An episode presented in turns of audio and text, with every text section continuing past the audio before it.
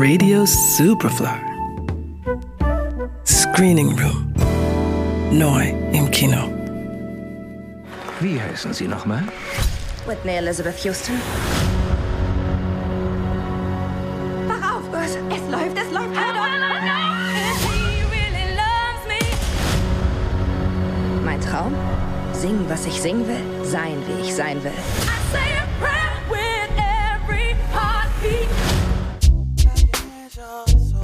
Eine der größten und unvergesslichsten RB-Stimmen der 90er Jahre war die von Whitney Houston.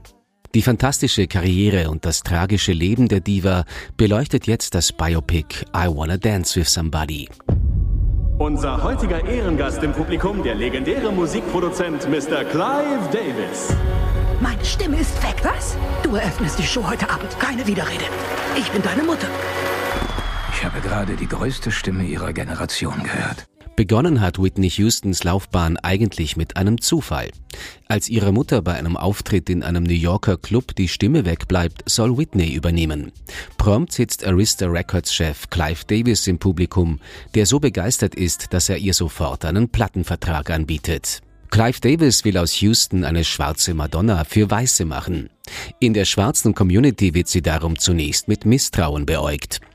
Viele Ihrer Kritiker sagen, Ihre Musik ist nicht schwarz genug.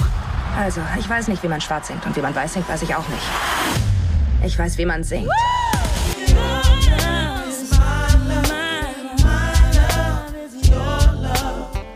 Trotzdem ist ihr kometenhafter Aufstieg nicht zu stoppen. Die Karriere von Houston lässt sich in atemberaubende Zahlen fassen. Mehr als 200 Millionen verkaufte Alben, darunter mit der Musik zum Spielfilm Bodyguard, der bis heute meistverkaufte Soundtrack der Geschichte. Und das, obwohl Houston 2012 im Alter von nur 48 Jahren viel zu früh verstorben ist. Im Biopic von Regisseurin Casey Lemons übernimmt die bislang als Geheimtipp geltende Naomi Aki die Hauptrolle.